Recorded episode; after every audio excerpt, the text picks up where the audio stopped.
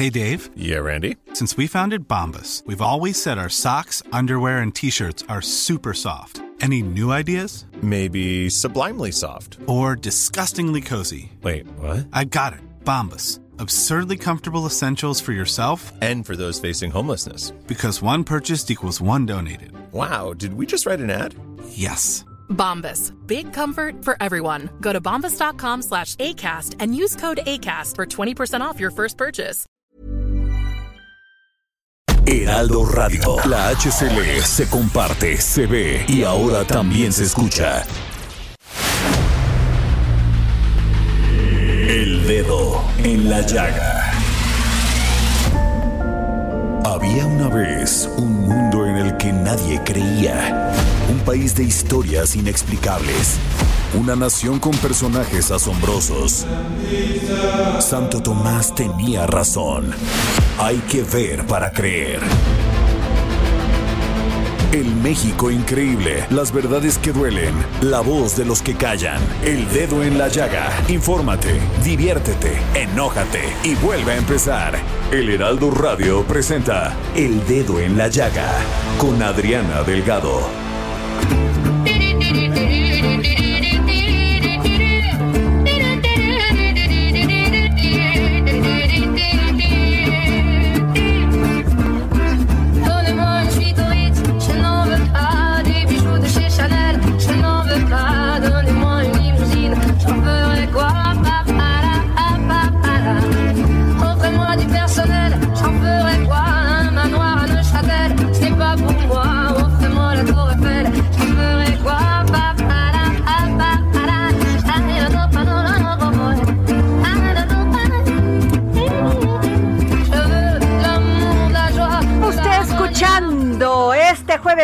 15 de julio del 2021 a Sax, una cantante urbana. Sus orígenes son de cantar en las calles de París. Bueno, ahí sí se inspira uno, ¿verdad? Y está cantando Yebu. Y así iniciamos este dedo en la llaga para darle darle con todo y seguir poniéndolo y poniéndolo fuerte. Y bueno, ¿qué les cuento? Que el gobierno de México publicó este miércoles el decreto por el que se crea la Agencia Nacional de Aduanas de México como un órgano administrativo desconcentrado de la Secretaría de Hacienda y Crédito Público y separada del Servicio de Administración Tributaria. ¿Qué tal?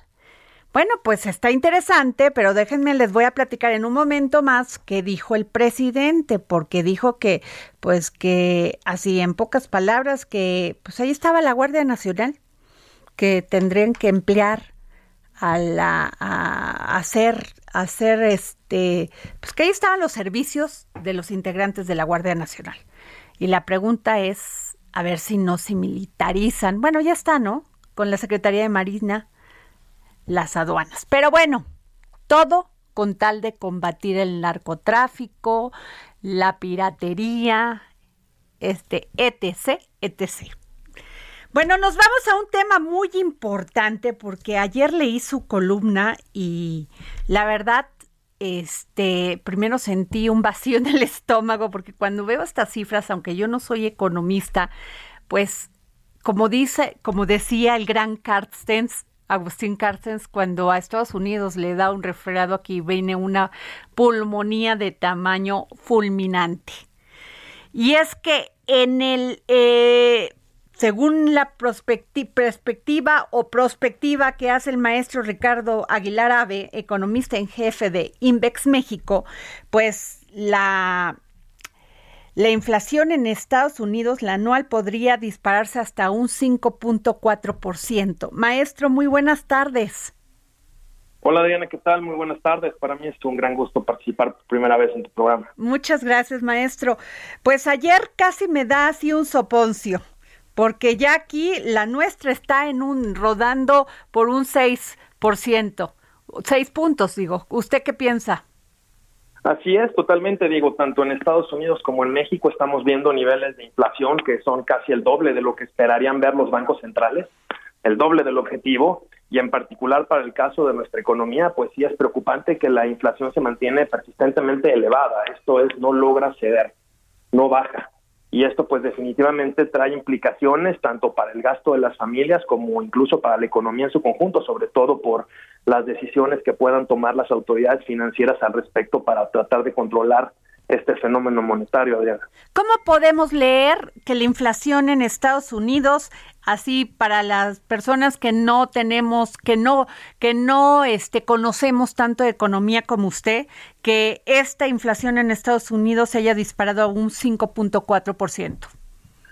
Pues sí, sí, lo podemos explicar en términos más prácticos, pues imaginemos que estamos en abril, mayo, junio de 2020 Ustedes recordarán que fueron los meses más duros y severos de la pandemia. Y bueno, además de todos los iniciales. Y vimos ahí como, por ejemplo, los precios de algunos productos importantes, como el caso del petróleo, como el caso de algunos metales, se fueron al piso. Incluso, curiosamente, el precio del petróleo llegó a estar hasta en términos negativos. Esto significaba que si tú comprabas un barril de petróleo tenías que pagar para que te lo guardaran. Entonces, imaginemos una etapa de precios muy bajos en ese aspecto. Un año después, abril, mayo, junio de este año, pues vemos cómo estos precios pues no tan solo están bajos, sino más bien ya están, por ejemplo, el petróleo en 70 dólares. Imagínate ese aumento de cero a 70 dólares en el transcurso de un año, pues vas a tener tasas muy fuertes, ¿no? Y si a eso le sumas también que hay una recuperación de la economía, que hay un mayor movimiento de personas en las calles, pues también empieza a haber una mayor demanda por bienes y servicios. Y si tú quieres algo te van a cobrar más si ven que tú efectivamente lo demandas más. Entonces tú suma todos estos conjuntos y pues vemos cómo la inflación pues ya definitivamente está, como bien dices, alrededor de 6%, 5.88%. Y eh, bueno, el, pero la preocupación es aquí sí efectivamente la inflación va a bajar o se va a mantener alta. Eh, maestro, pero eh, el hecho de que estemos ahorita 70 dólares por barril eh, del petróleo no significa que así vayamos a mantenernos. Por supuesto que no. De hecho, se esperaría, y más bien eh, varios analistas del mercado y algunas autoridades esperaríamos ver que estos precios tan altos de estas materias primas empiecen a retroceder, empiecen a caer y eso reste presión a la inflación. Definitivamente, pues sí hay ahorita un precio muy alto, pero hacia adelante, cuando el mercado se estabilice, cuando la demanda también se estabilice, pues sí, como bien dices, el precio debería caer y esto va a restar presión sobre el avance de los precios en general. Ahora, en, en México, con el, los seis, puntos seis eh, puntos porcentuales que tenemos de la inflación, eh, el tema es que las, las tasas de referencia, pues hace dos semanas las subió el Banco de México, ¿sí? Y esto pues para que la gente consuma menos. Pero no retrasas así el, el, crecimiento de la economía.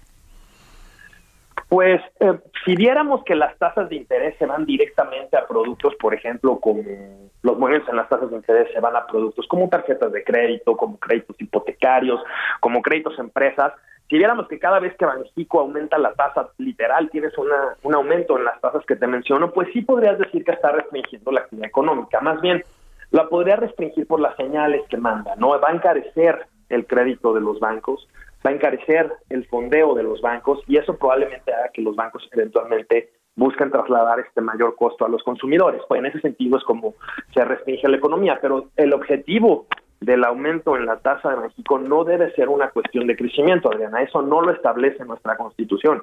Nuestra Constitución establece como mandato para Banco de México procurar el poder adquisitivo de la moneda nacional. Esto es velar por la estabilidad del peso, por el poder adquisitivo del peso, y esto como lo hace controlando la inflación. Y es donde los aumentos en la tasa eso buscan. No solo controlar el avance de los precios, pero también eh, mejorar las expectativas del mercado para que no estén en una inflación tan alta como la que estamos viendo ahorita. Eh, ¿Usted cuál es su, su perspectiva en el, en el tema de la inversión? Pues con relación al tema de la inversión hemos visto un poco más de optimismo. Eh, en la parte de, digo, ha habido mucha volatilidad. Sabemos que la situación todavía está muy incierta, por ejemplo, con respecto al tema de la pandemia, con respecto al tema de esta nueva variante, con respecto al repunte de casos, el avance en el proceso de vacunación y demás. Pero en general vemos que se ha mejorado el optimismo porque, bueno, el crecimiento económico va a seguirse dando, porque la reapertura de la economía ya se dio Y pues esta expectativa de mayores ventas, de mayores ingresos, pues también genera un incentivo para la inversión. Asimismo también, pues bueno, ya hemos visto cómo probablemente en esta nueva etapa del, del Congreso de la Unión sea un poco más complicado realizar estos cambios que hemos visto en el pasado que afectaron a la confianza de los inversionistas, ¿no?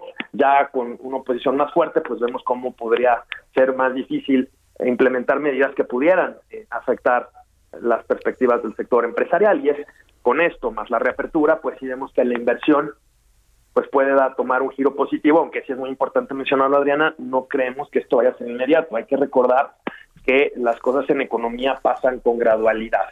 Cuando nosotros hacemos algo no es inmediato, hay que esperar.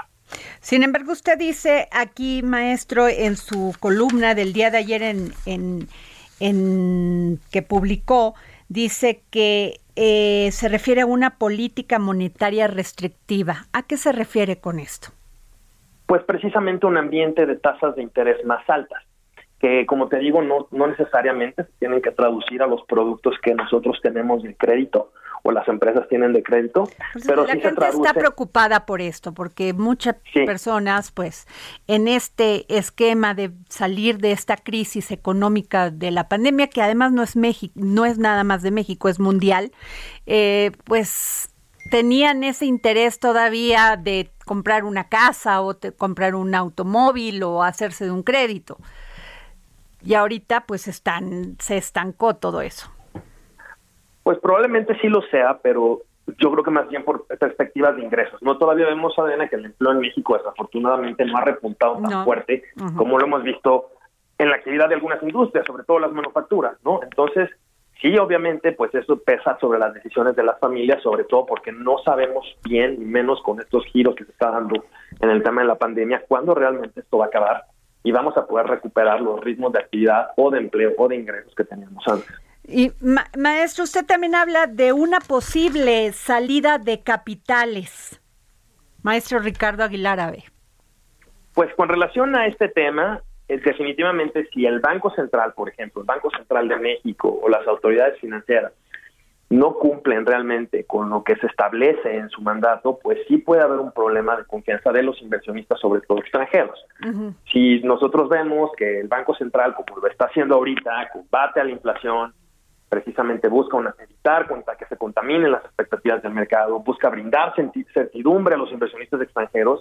Si realmente eso más, por ejemplo, la Secretaría de Hacienda mantiene, como lo ha hecho hasta el día de hoy, un déficit estable, un déficit sano, sobre todo si nos vamos a comparar con otros países, un déficit manejable, Ajá. si tú le sumas todo esto, pues bueno, no, no, no tendría problema. Si esto no se da, es entonces donde puede haber una salida de capitales. Incluso nos puede costar la calificación de deuda, ¿no? Si no se llegara a cumplir Claro. todo esto bueno que vemos ahora. Ahora, eh, Raquel Buenrostro dijo hace más o menos un mes que posiblemente había una reforma fiscal. Y luego, pues ahora ya se está hablando de miscelánea. ¿Qué piensa usted? Pues al respecto esto va a ser muy muy muy importante analizarlo porque pues se ha comentado que no habrá un aumento de los impuestos, sino va a haber una una forma más eficiente de recaudar. Ajá. Y sí creemos que efectivamente en México todavía hay espacio para poder eficientar la recaudación fiscal. No hay impuestos que probablemente no se están cobrando como se deberían. Hay mucha evasión todavía, mucha ilusión fiscal y esto a pesar de los esfuerzos no del servicio de administración tributaria que, que lidera la maestra Buenrostro, pues sí hemos visto que que puede hacerse todavía más. Entonces, más bien creemos que la reforma podría ir más por ese lado, Adriana, en lugar de hacer un aumento de los impuestos y más que en época de crisis eso perjudicaría a personas y a empresas. Pues muchas gracias, maestro Ricardo Aguilar Ave, economista en jefe de Invex México. Gracias, este fue muy este ilustrativo escucharlo porque hay veces que no nos saben explicar muy bien estos cambios. Gracias. Al contrario, Adriana, muchas gracias y saludos a tu auditorio. Gracias. Y bueno, nos vamos con Elia Castillo, reportera del Heraldo Media Group, que está en este momento en esta votación, o ya creo que ya terminó la votación para elegir coordinador de la fracción de Morena en la Cámara de Diputados. Nos vamos, Elia, ¿cómo estás?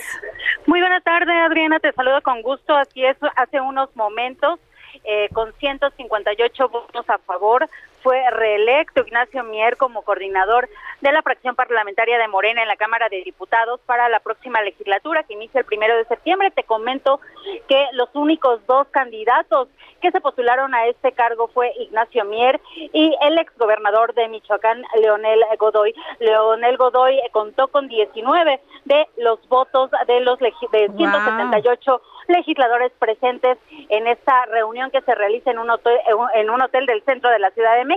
Te comento que luego de esta votación eh, iniciará la votación de la propuesta de Morena para presidir la mesa directiva de la Cámara de Diputados.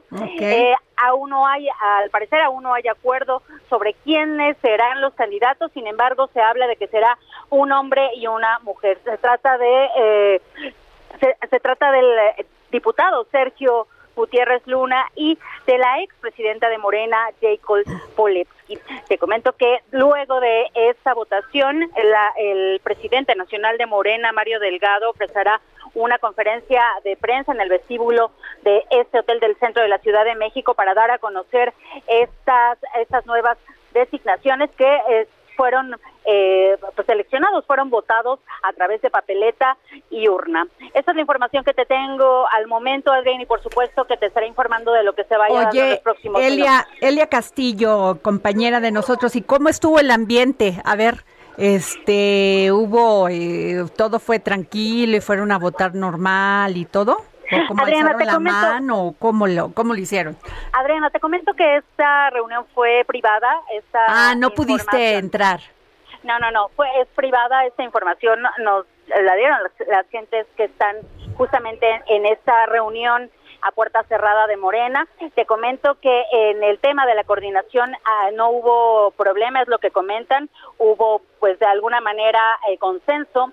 Sin embargo, en el tema de la mesa directiva aún no hay acuerdos sobre quiénes se postularán para estos cargos y también sobre quién tiene eh, pues eh, la mayoría de votos para que sea quien presida la mesa directiva a nombre de la Pero quién es el favorito por este quién es el favorito Gutiérrez Luna o Jacob Poleski pues es que no hay un favorito, Adriana, se está hablando de que están pidiando que haya paridad de género, que ah, sea entonces un hombre, Jacob, pues si ya está Ignacio Mier. que sea un hombre quien presida la Junta de Coordinación Política.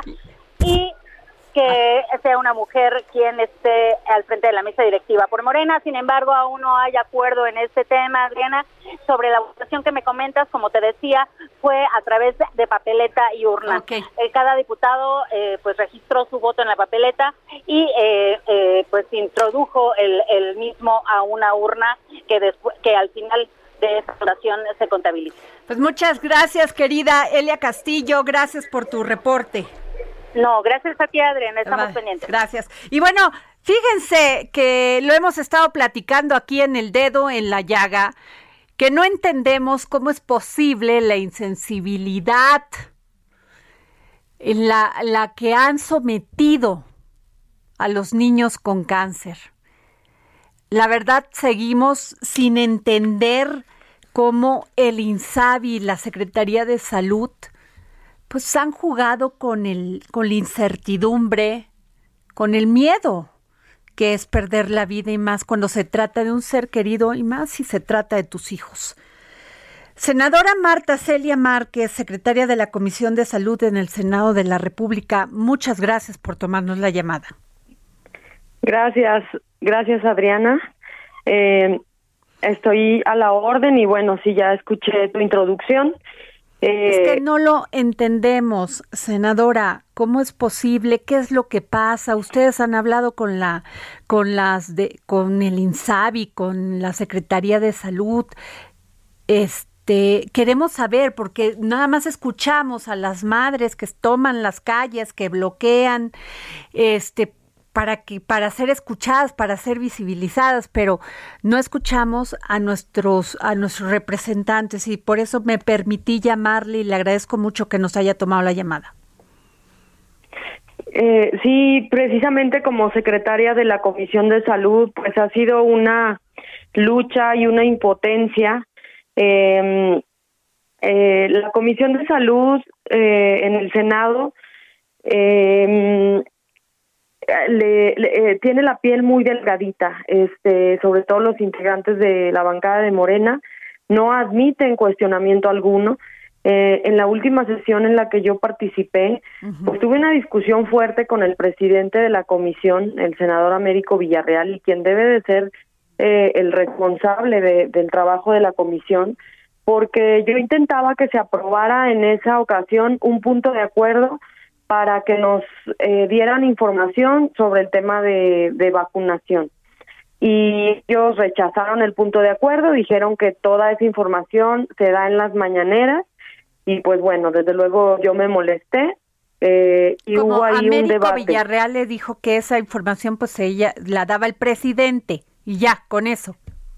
Sí, son eh, no fue él precisamente, pero tiene tiene senadoras que se dedican a estarme atacando en la comisión y a estar diciendo ese tipo de comentarios, o sea, ellos como senadores se degradan a un nivel en el que dicen, "No, no necesitamos que el Ejecutivo Federal nos informe."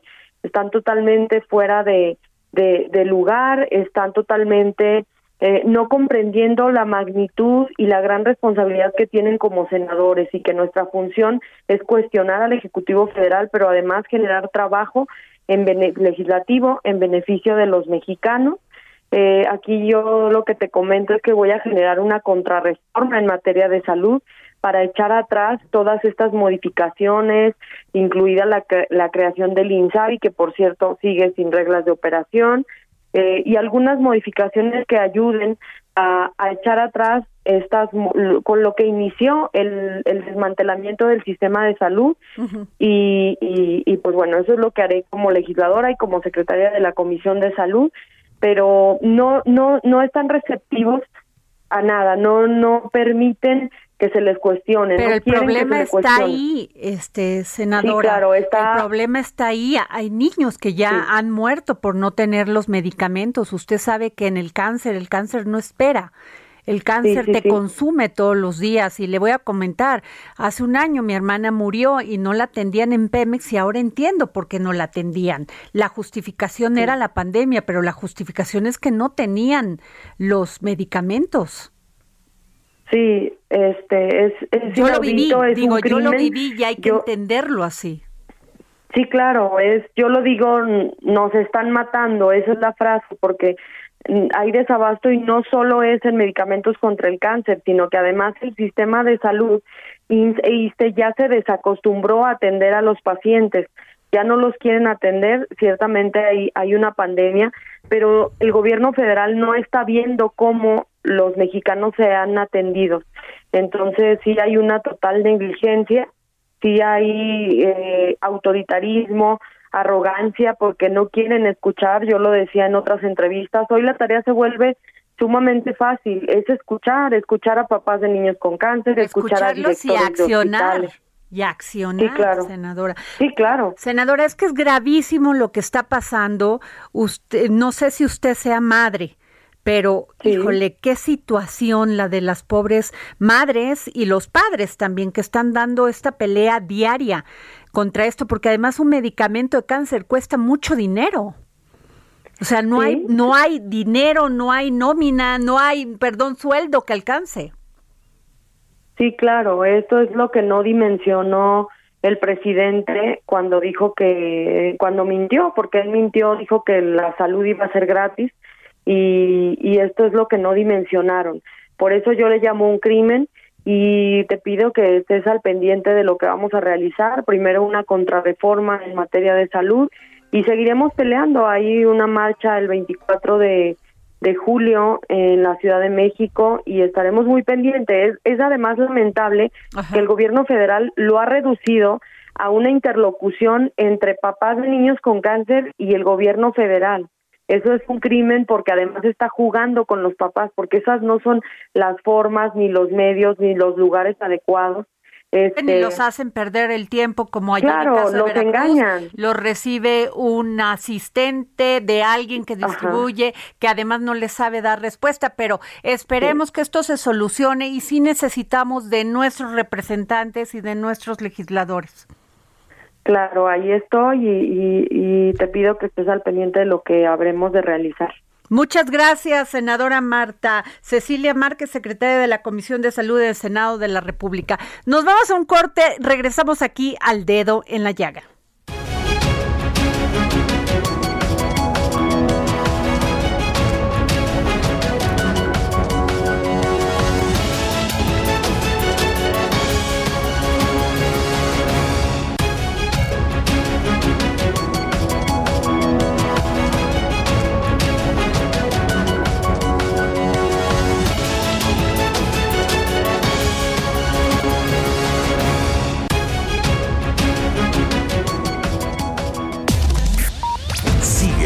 Adriana Delgado en su cuenta de Twitter.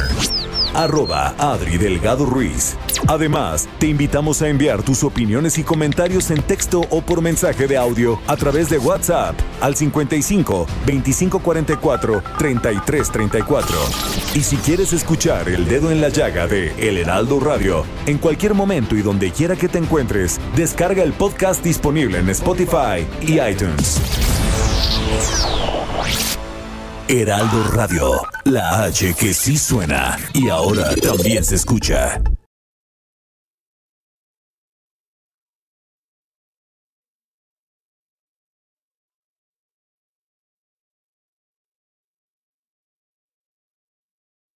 Heraldo Radio, la H que sí suena y ahora también se escucha. Sigue a Adriana Delgado en su cuenta de Twitter en arroba Adri Delgado Ruiz. Y envíanos tus comentarios vía WhatsApp al 55 25 44 33 34 o 55 25 02 21 04. Amigos del Heraldo Radio, esta temporada de vacaciones, JLN Labs y Aeroméxico cuidan a todos los viajeros con una alianza especial y ofrecen un precio preferencial a los pasajeros de Aeroméxico y Delta Airlines en pruebas COVID-19. Pueden hacer su prueba PCR desde 1.699 pesos y la de antígenos desde 450 pesos. Resultados en menos de 8 horas. Agenden su cita a domicilio. Manden un WhatsApp al 5530 260609 o si prefieren, visiten sus sucursales. Para más detalles, consulten www.jlnlabs.com.mx diagonal aeroméxico-medio ESP. Continuamos. Regresamos aquí al dedo en la llaga. Yo soy Adriana Delgado. Me pueden encontrar en Twitter como arroba Adri Delgado Ruiz. Y la verdad sí envíeme sus mensajes porque no saben cómo los comento y además me interesa mucho su opinión. Eh, tenemos en la línea Eduardo Guerrero, a Eduardo Guerrero, consultor en seguridad pública y director de LATIA. Y hoy leí su columna en el financiero donde habla de un secuestro que se llevó a cabo en San Pablo, Etla. Y la verdad, Eduardo, me dejaste boquiabierta porque no solamente la violencia, sino quienes se vieron involucrados en este secuestro. Muy buenas tardes. Hola Adriana, ¿qué tal? Pues gracias por leer mi columna en el financiero. No, bueno, eh, digo, esto se suma a los múltiples, este, a la múltiple violencia que se ha desencadenado en México, que digo, viene, baja un poco, resurge, los feminicidios, Sí. todo esto, los secuestros, pero tu columna de hoy es mucho, muy interesante. Eh, gracias. Mira, eh, si quieres, antes de entrar a lo de la columna, podríamos, eh, si gustas, platicar un poco de justamente cómo está la violencia en Por el favor, país. ¿cómo la ves? Y, y lo que propuso el presidente ayer, ¿no? De armar un plan anticrimen para los 50 Sí, municipios. de más la reunión que se, se reunió con los gobernadores electos de Morena. Exacto. Fíjate que lamentablemente este tipo de declaraciones de que van a armar un plan y que van a atacar la violencia en los municipios más violentos, ya la hemos tenido de parte de Alfonso Durazo cuando inició este gobierno y del propio Peña Nieto, del presidente de Osorio Chong, su secretario de Gobernación el sexenio pasado. No han podido aterrizar un proyecto de este tipo que sería muy útil a lo mejor porque son muy ambiciosos y quieren abarcar demasiado, quizás deberían ser menos municipios. Eh, y lo que tiene, digamos, de novedoso el planteamiento que hizo ayer el presidente es que lo hizo con gobernadores de, de Morena, gobernadores electos que van a tomar posesión pronto, y quizás con ellos, dado que son del partido del presidente y el presidente tiene una relación cercana con ellos, eso ayude mucho a que pudiera eh, haber una coordinación muy cercana entre el gobierno federal y los gobiernos estatales para echar a andar estos programas. Algo que no me gustó es que el presidente se refirió una vez más a que van a atacar las causas profundas del crimen que él identifica con la pobreza y esto. Eso aplica, Adriana, para problemas de crimen en la Ciudad de México, donde tenemos pandillas en Iztapalapa o en el, centro histórico, problema del ambulantaje, pero no aplica para las grandes organizaciones. la delincuencia organizada, ya como del... Exactamente. Esas son empresas muy prósperas de carácter clandestino, donde la gente gana mucho dinero, donde están equipadísimos con armas largas, donde exportan droga a Estados Unidos y que realmente son los que tienen al país de cabeza, Adriana, ¿no? Y eso no se resuelve con programas sociales, eso se resuelve fortaleciendo la Guardia Nacional, las policías estatales y municipales. ¿Por qué crees que el presidente tiene ese esa este visión de la seguridad nacional del el tema del combate al crimen en este país? Que él fue jefe de gobierno de la Ciudad de México y el crimen que tenemos en la Ciudad de México es muy distinto al crimen que tenemos en Guanajuato, en Michoacán, en eh, Baja California o en Chihuahua, ¿no? Eh, el crimen que tenemos en México es de baja escala, solamente tenemos una organización criminal muy grande que es Unión Tepito, pero no es una organización de perfil muy violento, ¿no? Es un grupo de familias que cobra piso, eh, le cobra piso al ambulantaje informal, este, en fin, este, están involucrados mucho en robo de automóvil, algunos secuestran, pero no tienen nada que ver con el tema de, digamos, control territorial que tiene el cártel Jalisco Nueva Generación o el cártel del Sinaloa o el cártel del Noreste que está en Tamaulipas, con, eh, con lo que hacen acá en la Ciudad de México, ¿no? Entonces yo creo que cuando él fue jefe de gobierno y pudo combatir a estas bandas más pequeñas, eh, él esa experiencia la traslada al ámbito nacional y me parece que se equivoca porque una cosa es la delincuencia callejera que tenemos en la Ciudad de México y otra cosa es este crimen organizado de gran escala que tenemos en varios estados del país, ¿no? Pero pues, eh, Eduardo, el presidente tiene todos los días reunión con su gabinete de seguridad. Tienen que otorgarle números, datos, eh, todas estas muertes que se dan a diario por el tema del narcotráfico, por, la, por el tema de la delincuencia organizada.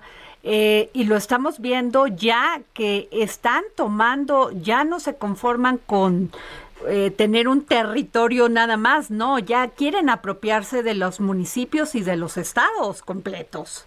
Así es. O sea, ya no es un tema, ya es, ya están incluso ya en, haciendo acciones terroristas. Sí, bueno, y bombardean casas, bombardean este, Dios, o sea, ya no es cualquier cosa, ya no es de que había un grupo con un grupo. no, y ya se fueron a conquistar el poder político, porque ahora en las elecciones vimos cómo estuvieron amenazando a candidatos a las alcaldías, muchos de ellos renunciaron. Bueno, el obispo de Guerrero lo está diciendo, lo ha dicho aquí en los espacios informativos con Salvador García Soto, dijo, es que ya se metieron en la política, ya son presidentes municipales, ya no no dijo quiénes, ¿no? Pero el tema es gravísimo. Yo creo que ya nos está rebasando. Ya cuando tú no puedes transitar en una autopista, cuando no puedes entrar a un pueblo, cuando te ponen barricadas, digo, ya sobrepasó. Así es, tú estás muy bien enterada, Adriana. Yo creo que el presidente, como dices, también está bien enterado, pero realmente no ha dado con la clave de cómo enfrentar estos grupos. Él no quiere entrar en una confrontación abierta porque teme derrame de sangre, teme abusos a los derechos humanos, pero a estos grupos sí hay que combatirlos de una distinta manera que con programas sociales. Eh, si yo fuera el presidente, francamente me invitaría a un grupo de expertos en temas de crimen organizado, platicaría con ellos, tomaría sus opiniones, sus experiencias y armaría en base a esas experiencias una estrategia nacional. Creo que el presidente no lo ha hecho todavía. Pero ¿cómo es posible salir sin derramamiento de sangre cuando ya lo hay? Sí, claro. Cuando hay personas que ni la temen ni la deben, que son las que pagan los las consecuencias. Justamente, hemos tenido ya en las últimas semanas varios eventos de masacres en Zacatecas, en Guanajuato, en Tijuana, terribles, eh, y, y, esa sangre que se está derramando es de los ciudadanos, no es de los grupos criminales. ¿no? Si hay que escoger, pues yo creo que hay que confrontarlos a ellos en lugar de que ellos estén matando ciudadanos, ¿no? Híjole, pues muy grave porque lo estás viendo en Chiapas, en Veracruz, bueno, tiene años eso, o sea, terrible la situación que se está dando en Veracruz. Sí, para tocar rápido el tema que abordabas al inicio de la entrevista sobre el tema de lo que sucedió en Oaxaca con estos eh, guardias eh, nacionales que se dedicaban a secuestrar y a extorsionar y que fueron descubiertos y enfrentados por la Policía de Investigación Estatal, pues es un caso también que nos alerta, Adriana, de que muchos elementos que están en la guardia son elementos corruptos que no han sido todavía detectados y que no han sido expulsados. Necesitan realmente ahí hacer una limpia. Muchos ex policías federales, en mi opinión, los buenos se fueron a otras chambas en el sector privado con los gobiernos estatales.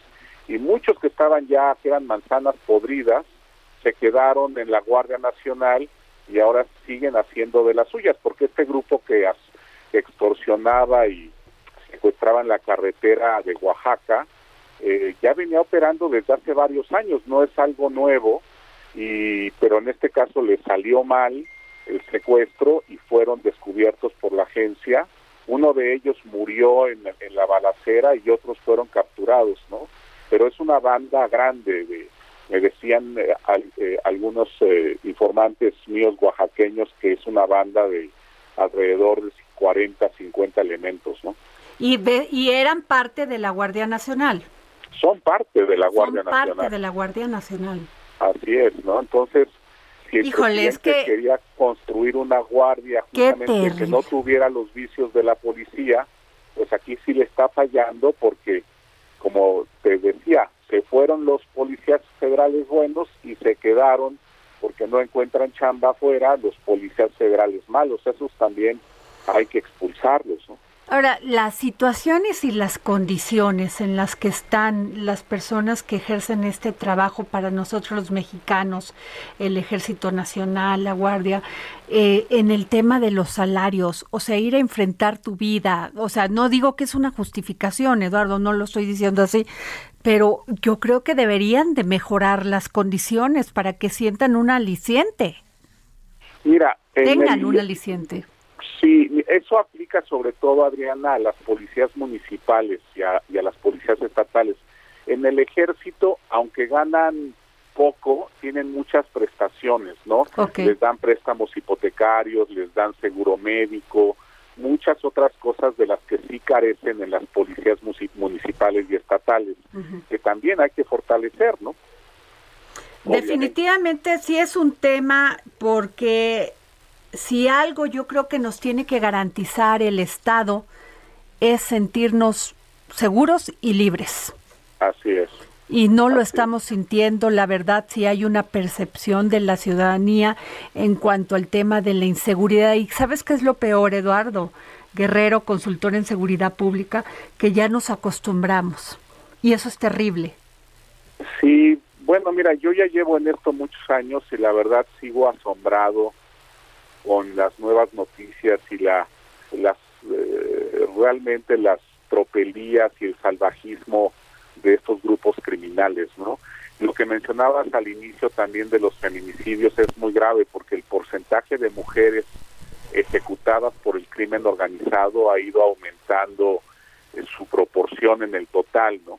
Y eso también, pues, es motivo de, de preocupación, ¿no? Yo me imagino que muchas de ellas son que son muchachas jóvenes que son levantadas en varias ciudades del país para Así es.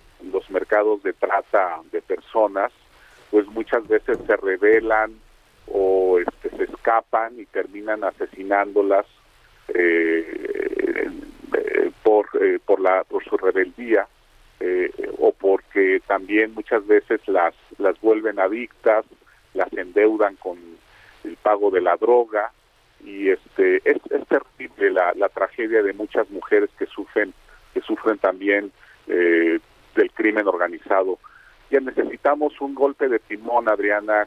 La, estrategia que hemos llevado en este casi mitad de sexenio no está dando buenos resultados. Ojalá el presidente sea sensible a la situación tan compleja actual y, y haga ajustes importantes a su estrategia. ¿no? Eduardo Guerrero, eh, el presidente siempre ha dicho que la estrategia que implementó Felipe Calderón no fue la correcta, que provocó mucha muerte, que provocó demasiado, eh, que quiso partir los cárteles, pero que generó más cárteles. Así es. Eh, ¿Tú qué es. dices de esto? Yo coincido, coinc- digo, me parece que la estrategia actual está equivocada y también estuvo equivocada la de Calderón.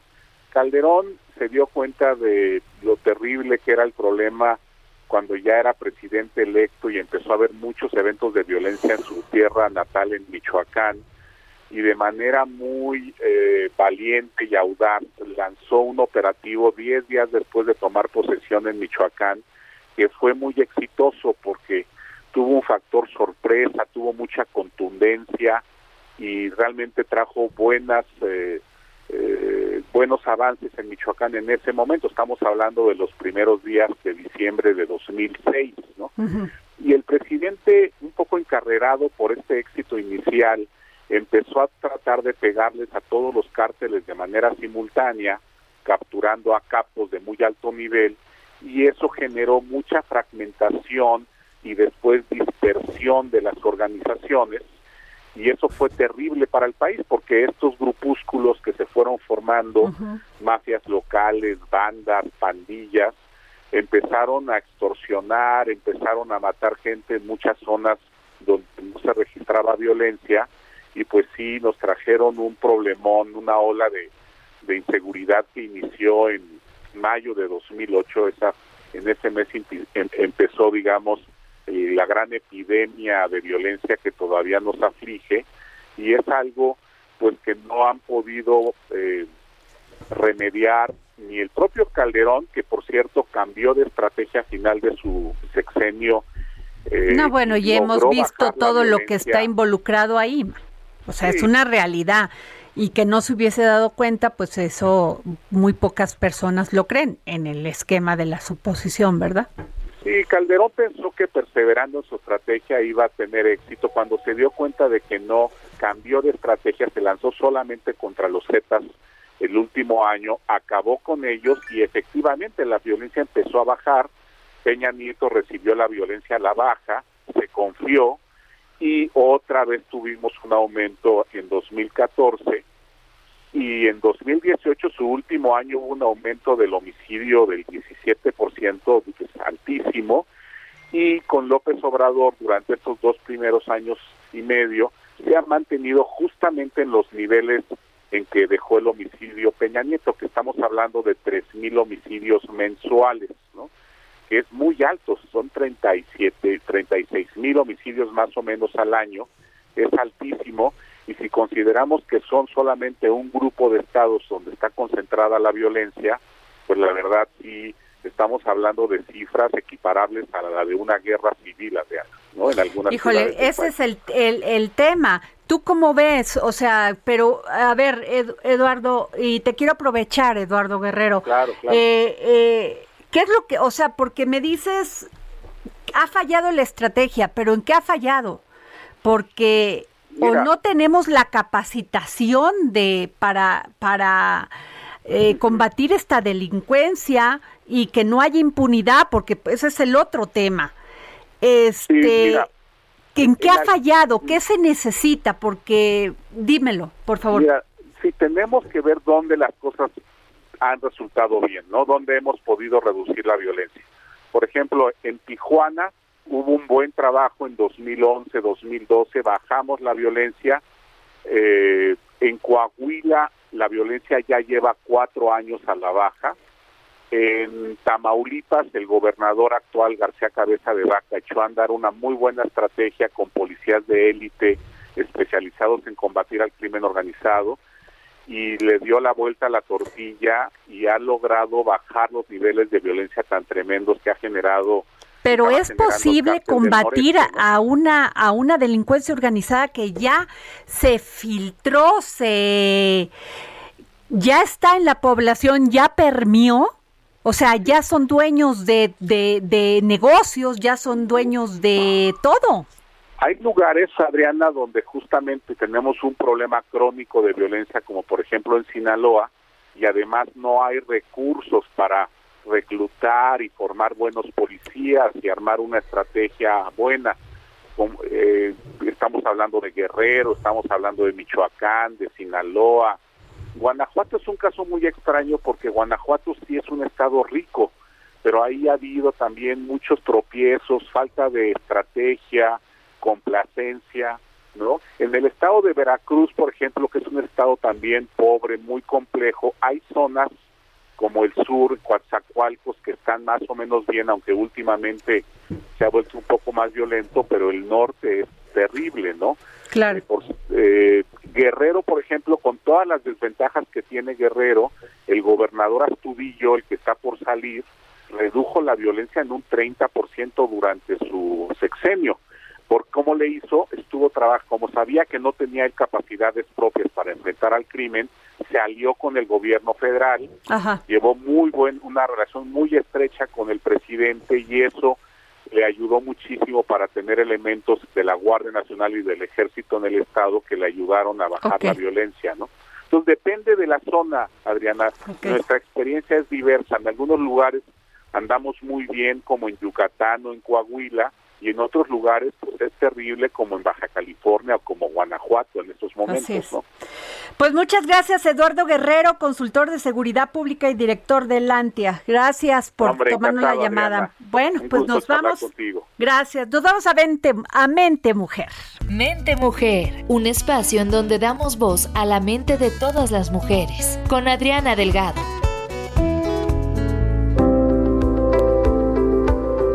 Adriana, buenas tardes amigos de El Dedo en la Llaga. El pasado 20 de junio, el titular de la Unidad de Inteligencia Financiera, Santiago Nieto, eh, difundió en su cuenta de Twitter que ya alistan un proyecto para identificar recursos financieros reales de deudores alimentarios. Pero, ¿de qué deriva este proyecto, Adriana?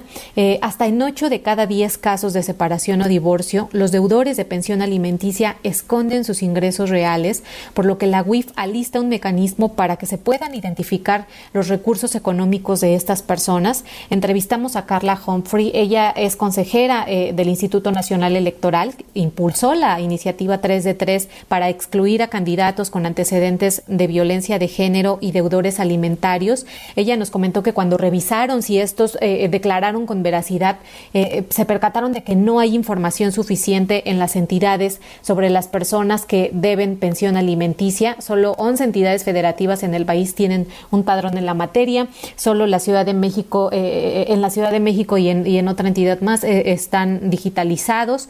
Eh, es por eso que hubo un acercamiento entre la UIF, la Secretaría de Gobernación y el Poder Judicial de la Ciudad de México y el federal, ya que se busca crear un mecanismo con el que los tribunales de justicia del país soliciten a la UIF un reporte real eh, tanto de los gastos como de todas las operaciones financieras de una persona demandada en un juicio por incumplimiento de obligaciones alimentarias, esto es, eh, todos los, los, gastos que eroguen, si tienen algunos créditos, todos los, los pagos que, que realicen, entre eh, otro tipo de, de información todavía se evalúa si se requieren reformas legislativas. Eh, por el momento no están contempladas, ya que el Poder Judicial eh, realizaría esta solicitud de la información de los demandados. Eh, entrevistamos, consultamos a, a, varios jueces, a abogados. José Antonio Navarrete, él es juez 37 familiar del Tribunal Superior de Justicia de la Ciudad de México y nos comentó que es complicado conocer los ingresos reales, eh, sobre todo cuando el deudor trabaja en la informalidad. Dijo también que es común que los demandados señalen que están en estado de insolvencia, pues esto para evadir la obligación alimentaria que, tienen, incluso lo hace gente adinerada, ¿no? Un ejemplo de esto es eh, el de una mujer que, se casó con un, futbolista eh, profesional. Eh, este, este futbolista pues escondió sus cuentas bancarias, retiró el dinero, puso en venta los vehículos de, lujo, pues con, el objetivo de evadir su obligación alimentaria con, con los hijos aproximadamente el 80% de los expedientes que tiene ese juzgado, el juzgado 37, son por incumplimiento en los deberes alimentarios. Adriana, eh, el abogado Jesús Manuel Herrera comentó que en ocasiones los deudores utilizan a terceras personas como la, nueva pareja o a sus padres para obtener ingresos y no reportarlos, incluso eh, el Heraldo Radio presentó El Dedo en la Llaga con Adriana Delgado. Heraldo Radio, la HCL se comparte, se ve y ahora también se escucha.